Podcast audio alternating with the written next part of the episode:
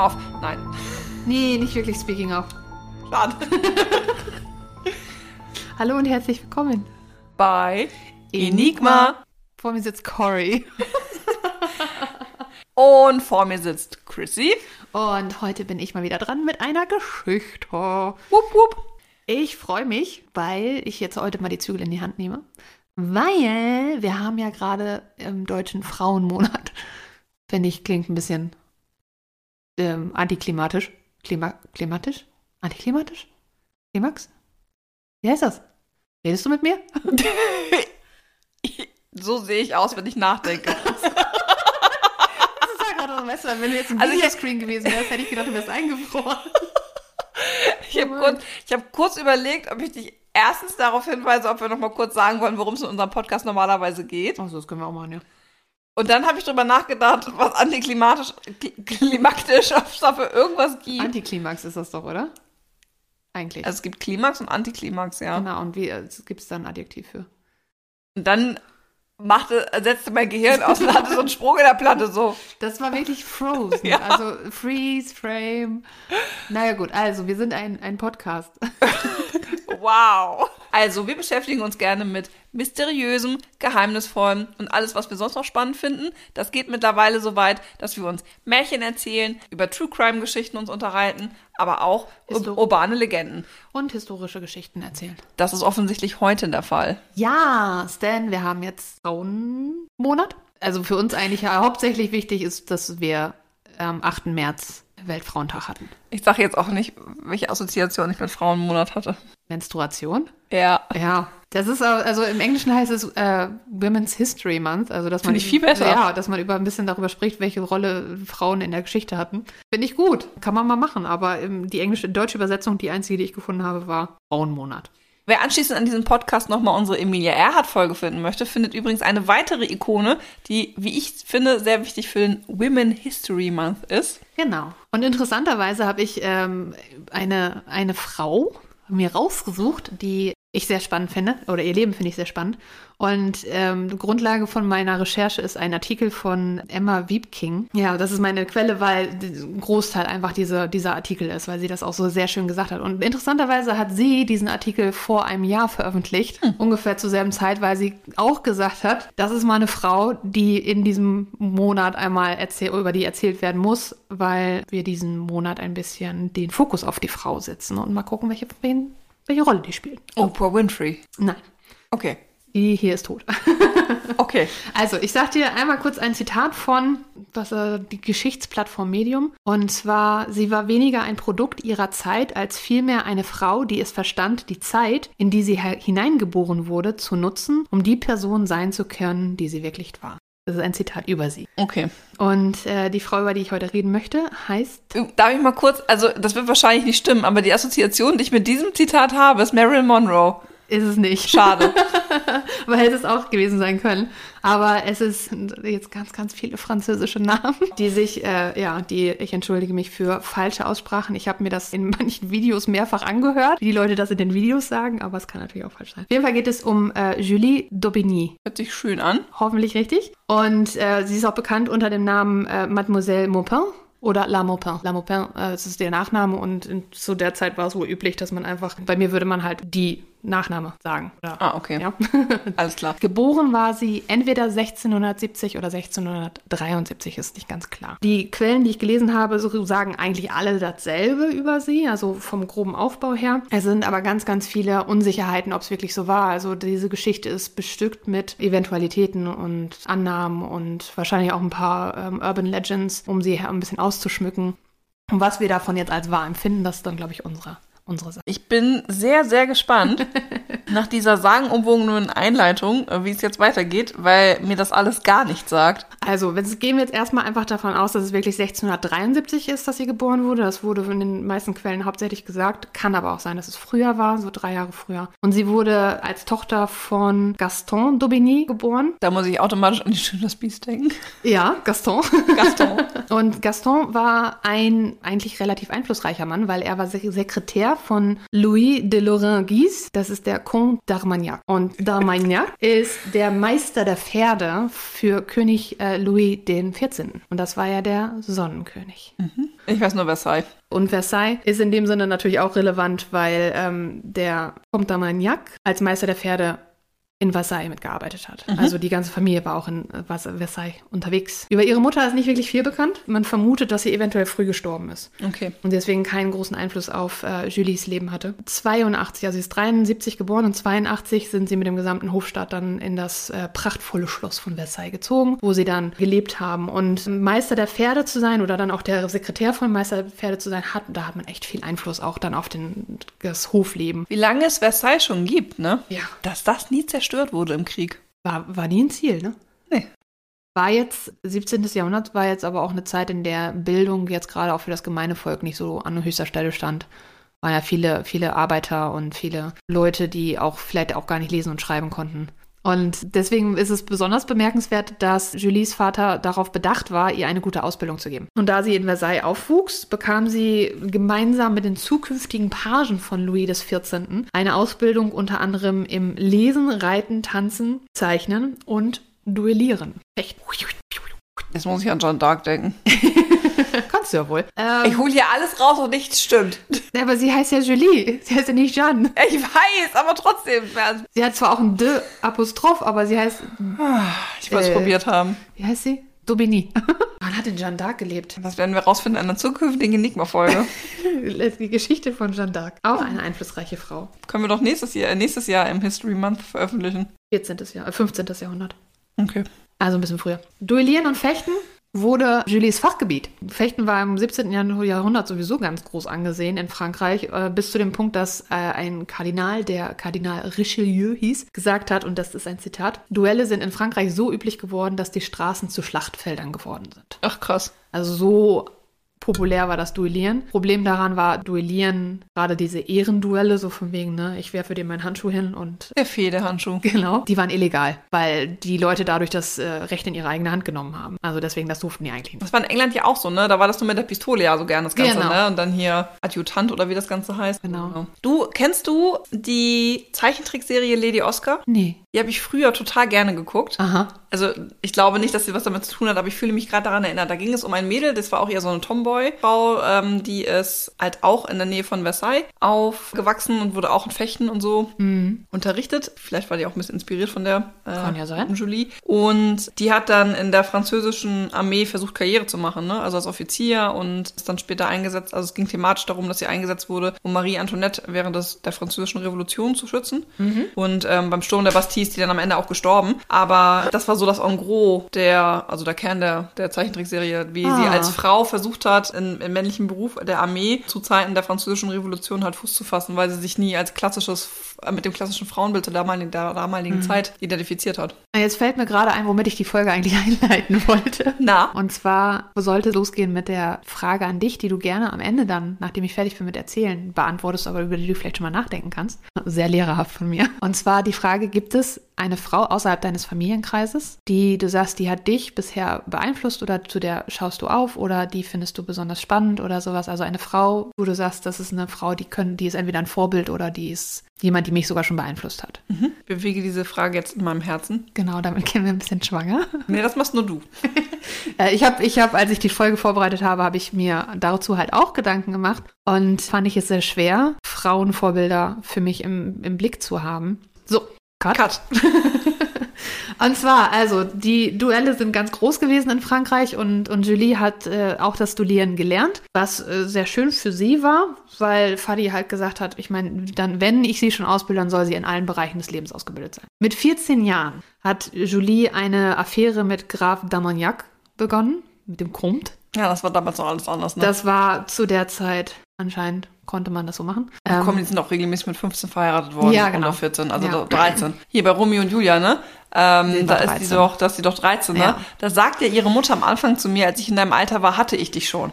Ja, genau, ja, stimmt. Also das war so von wegen, du kannst doch noch nicht so lange warten, bis du endlich verheiratet bist. Ja, genau. Ja, das stimmt. Ihr Vater war davon aber nicht so begeistert und hat gesagt, von wegen so eine Affäre. Und ich meine, verheiratet sein ist dann noch weil was anderes, aber eine Affäre uh, nicht so nicht so ansehnlich. Und deswegen hat er dafür gesorgt und hat halt auf den Graf auch eingeredet anscheinend und hat dafür gesorgt, dass sie dann verheiratet wurde. Und zwar, und zwar mit Sieur de Maupin, wodurch dann auch der Nachname kam. Und dadurch hat sie dann den, den Ehenamen Julie Emilie de Maupin erhalten. Aber kurz nach der Hochzeit wurde Sieur de Maupin, also ihr Ehemann, aus beruflichen Gründen nach Toulouse geschickt. Weg war. Weg war er. Und anstelle mitzugehen, da spalten sich so jetzt so die Meinungen. Die einen sagen, sie hatte keinen Bock, da in, das langweilige, in die langweilige Stadt mitzureisen und ist zurückgeblieben. Und andere sagen, Julie ist absichtlich zurückgeblieben als Mätresse des Grafen. Naja, gut. Also, Genau. ja, Dass also, er sie zurückbehalten hat. Ah ja, okay. Also, ihr- ach, das war so eine Fake-Hochzeit und dann war, ah ja, ja das habe ich gerade nicht richtig mitgeschnitten, die Mist Mistresse. Okay, ja. Ja, also sie wurde, wurde verheiratet mit jemand anderes und der Graf hat sie aber bei sich behalten und der, der Ehemann wurde weggeschickt. Aha. Ja, aber auch die Affäre mit dem Grafen fand Julie nicht so geil. Ähm, und 1687 hat sie sich dann in ihren Fechtmeister verliebt, der Serran hieß, ähm, und hat mit ihm dann eine Affäre begonnen.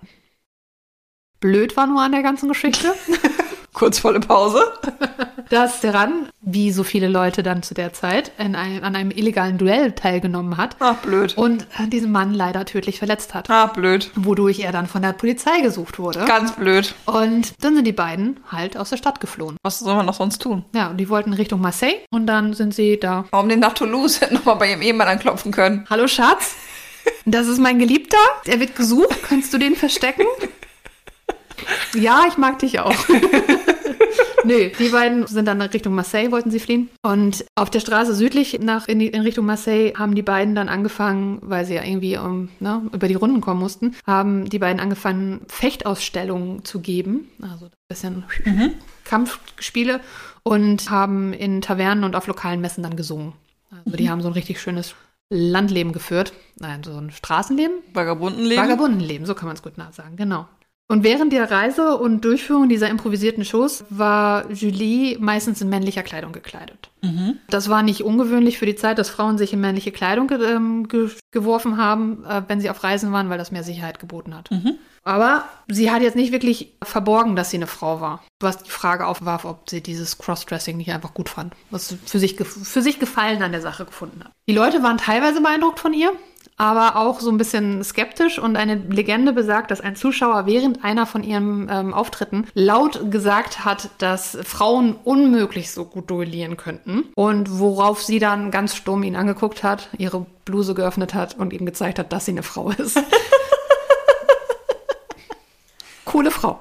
Aber wankelmütig wie Julie anscheinend ist, hat sie trotz ihres wachsenden Erfolgs dann Serran irgendwann hinter sich gelassen. Also die Liebe ist erloschen zwischen den beiden, wenn es denn Liebe war. Und dann ist sie, also dann ist sie irgendwann in Marseille halt angekommen und hat sich dort dann versucht, einer Operntruppe anzuschließen, die vom dem Komponisten Pierre Gauthier angegründeten Opernschule, irgendwie sowas in der Form. Ich finde es auch richtig geil, dass dieser Ehemann gar nicht mehr auftaucht. Ja, der ist, der ist, Der ist weg, erstmal- ne? Der ist erstmal weg vom Fenster. Der hat seine Funktion erfüllt. Auf Wiedersehen. Genau. Vor allen Dingen, dass auch, also, dass sie, weißt du, der Fadi, Fadi sagt, ich finde das nicht gut, dass du da eine Affäre hast und jetzt haut sie mit irgendeinem Typen ab und hat mit dem eine Affäre und Aber sie ist ja noch verheiratet. die ist ja noch verheiratet. Ach so, ja, aber es stimmt, was ich jetzt gar nicht gesagt hatte, ist, dass, meine, genau, das war nämlich so, dass der Vater kurz nach der Hochzeit, nach der Fake-Hochzeit verstorben ist. Dass er es Ja, gar nicht mehr okay. mitgekriegt hat, dass Julie dann so ähm, ein Lodderleben geführt hat. Draufgängerisch. Sie war dafür bekannt, dass sie nicht nur gut fechten konnte, sondern sie konnte sich auch richtig gut schlagen. Also sie hat Leute verprügelt ohne Ende. Also sie, es war nicht, dass sie in irgendeiner Art und Weise in Gefahr auf der Straße war, sondern wenn sie, wenn jemand gegen sie angegangen ist, dann hat sie einmal draufgehauen. Dafür war sie bekannt. Schön. Eine Frau, die sich selbst verteidigen kann. Richtig. Und als sie dann aber in Marseille war, dann ähm, hat sie nicht mehr als äh, La Maupin gesungen, sondern sie hat dann unter ihrem Mädchennamen wieder Karriere aufgenommen. Und hat dann in dieser Operntruppe hat sie recht viel Erfolg gehabt und ist auch wirklich gut vorangekommen. Da heißt es nämlich auch, dass sie insofern sehr beliebt war unter den Leuten, dass sie zum Beispiel auch sich für andere, andere Schauspieler eingesetzt hat, sich für die Leute, die, die am Theater gearbeitet haben, eingesetzt hat. Da war ein so ganz schmieriger Typ dabei, der die Frauen versucht hat anzupacken und den hat sie erstmal verprügelt. Also sie hat wirklich komplett gegen ihren, ihren angebliches Rollenbild gearbeitet und dafür gesorgt, dass die Leute sie wirklich, wirklich beeindruckend fanden. Und auch keiner wirklich Lust hatte, gegen sie zu reden, weil sie sonst vielleicht einen auf die Mappe kriegen. Während sie dann aber in dieser Operntruppe war und ihren Erfolg schon gefeiert hat, hat sie sich in eine ihrer Fans oder ihrer Zuschauer verliebt. Das die war die Tochter eines örtlichen Kaufmanns. Ähm, In die sie sich verliebt hat. in die sie sich verliebt hat. okay. Julie hat sich in sie verliebt und die Tochter hat sich auch in Julie verliebt. Äh, die beiden haben eine Beziehung miteinander begonnen. Und obwohl die, Sozi äh, die Gesellschaft in Frankreich zu der Zeit etwas offener war als das, was man in manchen anderen Bereichen heutzutage sieht, Das ist übrigens sehr witzig, ne, dass sich das immer so verkehrt. Also es ist, wenn du das auch in der Mode anguckst, ne, es ist immer eine recht freizügige Mode, gefolgt von einer sehr hochgeschlossenen, züchtigen Mode, von wieder gefolgt einer Periode der recht großen Freizügigkeit, Ja. wo dir zum Beispiel fast die Brüste aus dem Dekolleté fallen. ja, das ist äh, so irgendwie, die geben sich die Klinken in die Hand, ne? Ja.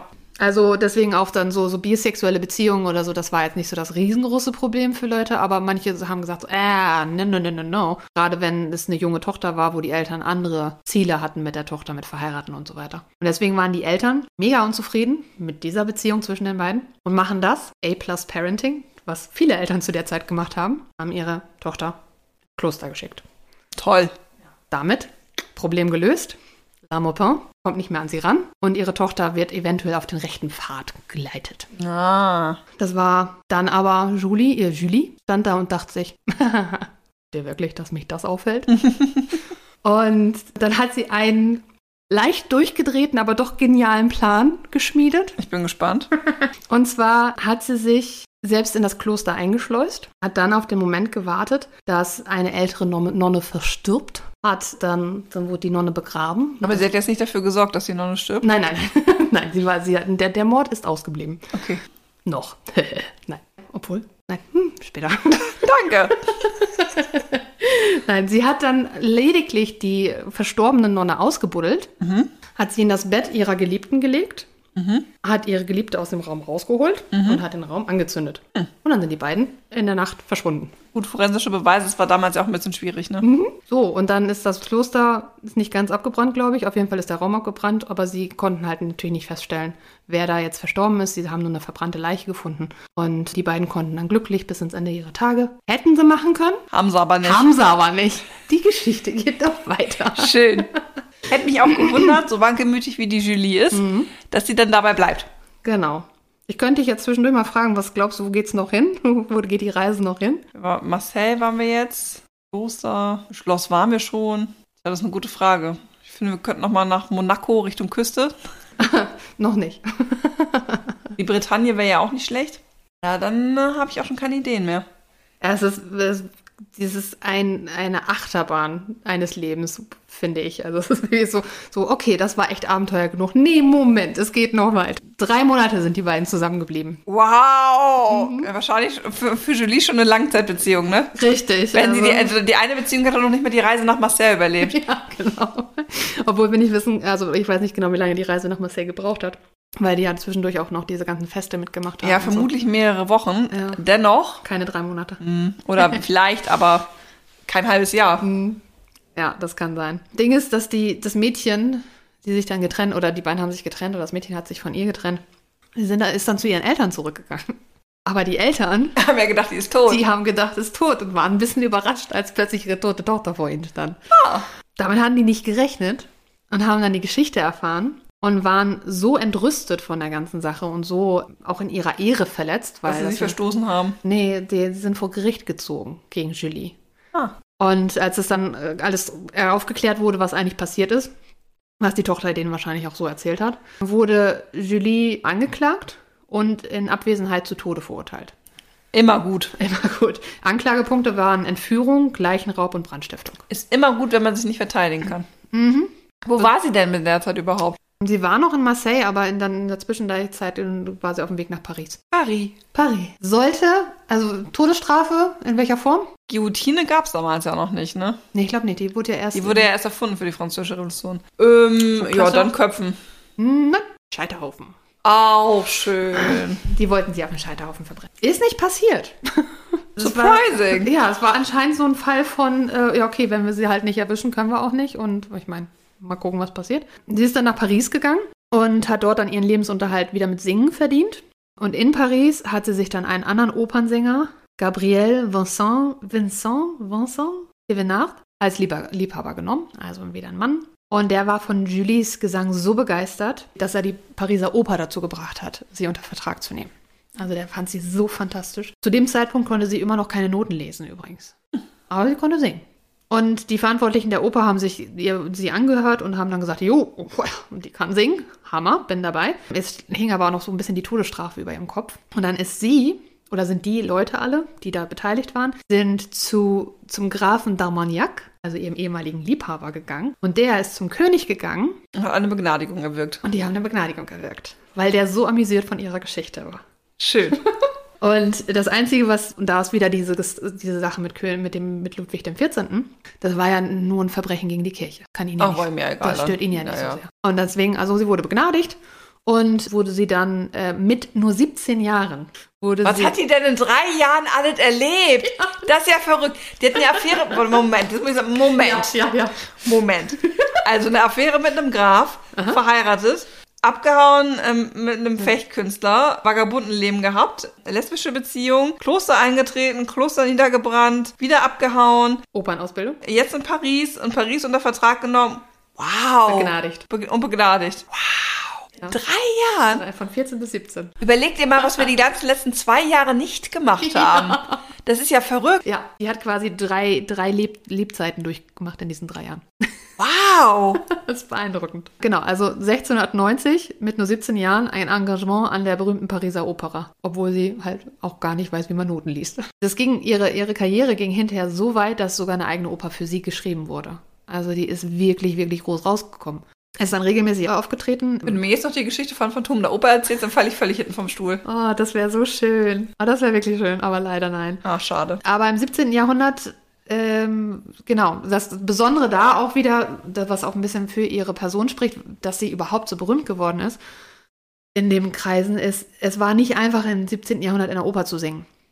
Denn das Publikum war nicht da und saß da mit ihrem, seinem Fächer und hat dann sich das Horror ange, angeguckt, sondern die waren richtig gut drauf, die Leute. Ja, ist richtig krass, ne? Die sitzen da und reden halt die ganze Zeit, weil das für die so ein Event ist, ne? Und es interessiert die einen Scheiß, was auf der Bühne passiert. Genau. Das heißt, wenn die still sind, was ich jetzt mal fast vermute, weil sie so gut war, dass es halt ein mega Kompliment ist, ne? Aber ansonsten muss man sich das halt wirklich vorstellen, wie die Hühner auf der Stange, Ja. äh, ein Geschnatter bis zum geht nicht mehr Richtig. und da ist nix hier mit, gucken uns das jetzt andächtig an und wedeln uns noch die Lu- Luft hier zu. Richtig, genau. Aber es ist, sie, sie hat das halt auch pauschal so erlebt, dass Zwischenrufe kamen, dass es Pöbeleien gab oder dass die, das Publikum teilweise so laut gesungen hat, mitgesungen hat, dass der Sänger nicht mehr zu hören war. Also es war wirklich ein heilloses Durcheinander. Aber sie hat einen kompletten Namen für sich gemacht, dass sie dann die Leute ihr auch zuhören wollten, im Endeffekt. Der Marquis de Dango hat zum Beispiel über eine Aufführung von 1701 geschrieben, dass sie die schönste Stimme der Welt sei. Also wirklich, wirklich hoch angesehen. Schade, dass es damals noch keine Tonaufnahmen gab. Ja, das hätte ich gerne gehört. Und da, aber in Paris und in, später in Brüssel ist sie dann wieder unter dem Namen Mademoiselle,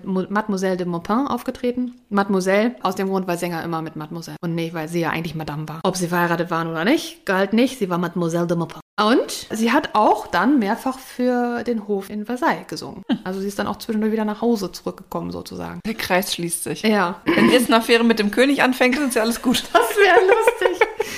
Aber im Endeffekt ist es so, dass sie trotz des hohen sozialen Ansehens, man merkt, dass sie halt so ein, so ein Lebegeist war. So richtig Und still- Freigeist auch richtig, Ja, ne? so richtig still sitzen konnte sie nicht. Sie hat auch unglaublich viel getan, was sie einfach tun wollte. Und hat auch häufig die, ja, die Grenzen versucht auszutesten oder hat sie einfach überschritten. Weil wenn sie schon zehn Jahre an der Oper ist, ist das ja echt mal eine Konstante in ihrem Leben, ne? Ja, ja, das mit 1701, das ist zum Beispiel eine Sache, also weil sie, da kommen dazwischen immer noch. Auf jeden Fall, sie hat sich dann während ihrer äh, Gesangskarriere auch immer wieder dem wohlgemerkt weiterhin illegalen Duellieren zugewandt. Das ging zum Beispiel, dass ihre Karriere auch einmal unterbrochen werden musste, weil sie auf einen, Ball gegangen ist und ist dort einfach als Mann verkleidet hingegangen. Fand sie cool. Die Leute also ein bisschen, mm, fanden sie nicht so toll. Wäre doch schön, wenn sie einfach als Frau bliebe und so. Hat da dann aber auch eine Frau, eine sehr wunderschöne Frau ge- gesehen, die sie sehr attraktiv fand und ähm, hat erstmal die ganze Zeit mit ihr getanzt und hat so die Aufmerksamkeit auf sich gezogen, was schon nicht so toll war für die drei Männer, die die Frau eigentlich hofiert haben. Ja.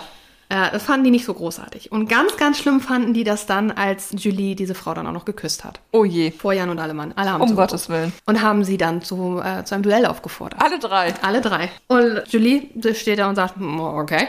Und dann sind die vier von dem Ball aus, so, sagt, so heißt es auf jeden Fall, von dem Ball aus in der Nacht zur Seine runtergelaufen. Ich weiß nicht, ob das so ist, dass man Duelle am besten bei, bei Wasser machen soll. Damit du die Leiche da reinschmeißen Ja, kannst? also weil, weil ich weiß, dass nämlich das Duell von Hamilton und Burr ist auch an einem Gewässer passiert. Und ich frage mich, ob solche, solche Ehrenduelle auch immer irgendwie bei Gewässer oder so gemacht werden sollten oder so. Ob das so eine Regel war, die es gab. Keine Ahnung. Das würde mich mal interessieren, da habe ich jetzt nicht nachgeguckt. Das ist mir jetzt gerade eingefallen. Hör auf mit diesen spontanen Ideen. Mist, sorry. Auf jeden Fall sind die dann zu Sen gelaufen und es ist ja Gott sei Dank nicht so, dass die dann alle gesagt haben, Peaks und reingestochen, sondern die haben nacheinander, haben sie mit Julie, dann duelliert und äh, sie hat alle drei besiegt. Ja, natürlich. Hätten die mal zusammen angegriffen, dann hätten sie vielleicht eine Chance gehabt. Ja, und ist dann zum Ball zurückgegangen und hat dann einfach nur den Leuten da gesagt, so, ähm, die drei brauchen ärztliche Hilfe. Cool. Und hat dann weiter gefeiert. War an der Stelle nicht ganz so großartig, weil dies Jahr dann, das war ein Verbrechen gegen den Staat, weil sie ein illegales Duell durchgeführt hat. War jetzt nicht mehr die Kirche, sondern der Staat, der involviert war, was der König dann natürlich nicht so geil fand. Und der Staat hat ihr daraufhin einen kurzen Prozess gemacht und wo sie wurde ein weiteres Mal zum Tode verurteilt. Finde ich aber auch bemerkenswert, wenn jemand sagen kann, ich wurde zweimal zum Tode verurteilt und zwar im Abstand von mehreren Jahren, nicht so von wegen hier fünfmal lebenslänglich oder so. Und es schien fast aussichtslos, Aber aber sie hatte es mit ihrem Charme und ihrer Überredungskunst geschafft. Und das muss man mal bedenken, was das für eine Person gewesen sein muss, wenn die das geschafft hat, eine zweite Begnadigung zu bekommen von König Louis XIV. Wie hat sie das gemacht? Und sie hat nämlich die Begründung angegeben, und das ist natürlich wieder sehr clever, die Gesetze, die da ausgesprochen wurden gegen das Duellieren, gelten ja nur ausschließlich für Männer. Denn die Nation ging zu der Zeit noch nicht davon aus, dass Frauen käm- kämpfen könnten. Dum, dum, dum, ausgetrickst. Gesetzeslücke gefunden. Yay! Ja, und der König saß da und sagt so, hm, hast recht, begnadigt. so, alles klar. Gute ging dann. Äh, danach sagt sie, okay, alles klar, tschüss, äh, Paris. Aber es gibt ja noch einen anderen Ort, wo ich Französisch reden kann. Brüssel. Okay. Wir sind fast am Ende. Naja. Oh. Sie hat ein, in Brüssel dann eine Affäre mit dem Kurfürsten von Bayern begonnen. Hm. Nach einem Auftritt, also sie ist dann doch schon ein bisschen, ja, sie war halt auch sehr mm, aufbrausend Mhm. und hat sich dann nach einem Auftritt einen Dolch in den Körper gerammt, Oh Gott. weil sie halt einfach so drauf war. Äh, und der Kurfürst von Bayern saß da und sagte so, ah, nee, damit kann ich nicht umgehen. Hier hast du 40.000 Francs.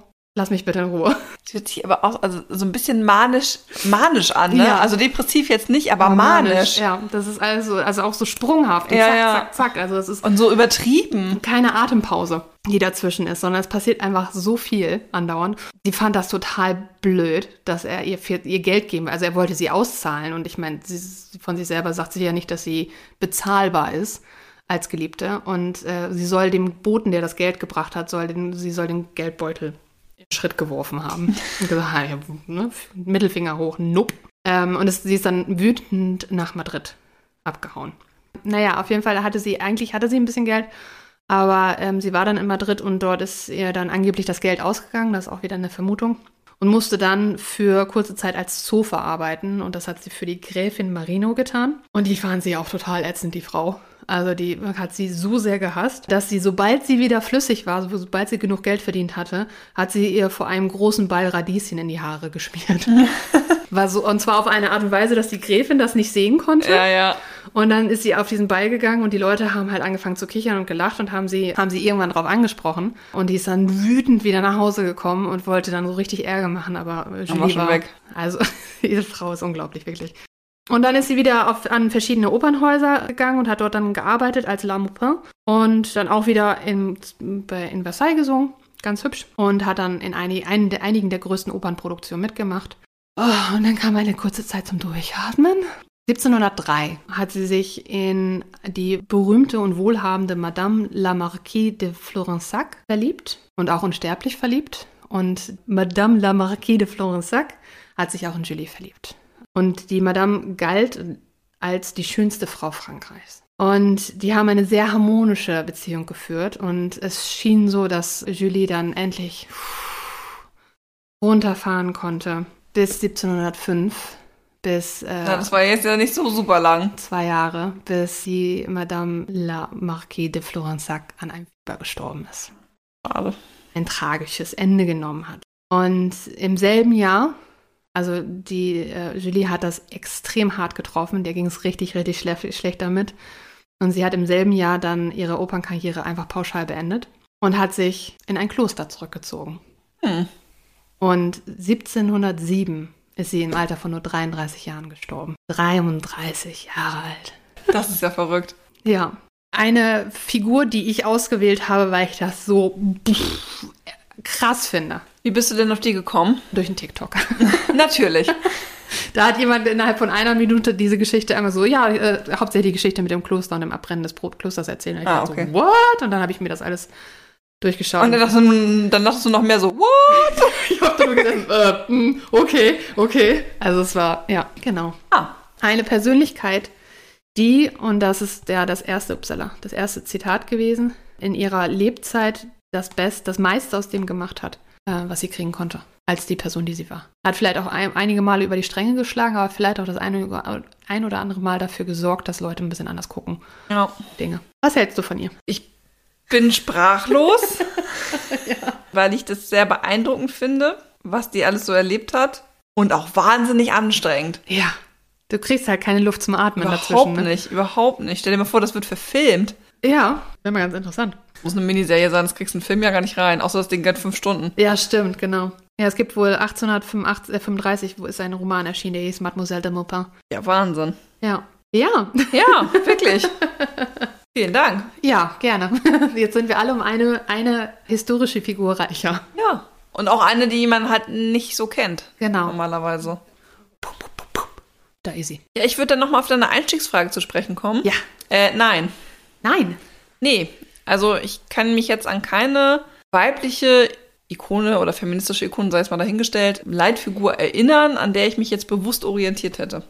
Das ist eine schwere Frage, oder? Ich finde das ganz spannend. Ja, es gibt ja viele Frauen und auch junge Mädchen, die sich ja mit gewissen Leuten assoziieren. Ja. Das also hatte ich nicht. Also das klar bin ich bestimmt beeinflusst worden Ja. ähm, hier und da, aber ich habe jetzt kann, kann mich an keine Frau erinnern, wo ich denken würde, so wie zum Beispiel Emilia Earhart, so wow beeindruckendes Leben, Mhm. Ja. die Ziele und Werte, die die vertritt, die übernehme ich. Ich Ja. will ihn gleich, also ich schneide mir die Haare so, weil ich die so beeindruckend finde. Also das ist jetzt nicht. Ich Mhm. bin bin jetzt kein Fangirl von irgendeiner. Ähm, und hast du, also ich habe jetzt extra gesagt, außerhalb der Familie, weil ich äh, zum Beispiel als erstes an meine Mama gedacht habe. Ja, das finde ich auch. Ich glaube, das geht aber grundsätzlich so. Ja. Ne? Also ich finde, dass halt die Mütter oder auch die Großmütter Mhm. immer schon Einfluss haben auf einen und auch so ein Leben geführt haben, das man selbst recht spannend findet, Ja. weil das ja auch so ganz andere Zeiten sind, in denen die aufgewachsen sind Mhm. ähm, und einen dadurch ja zwangsläufig beeinflussen.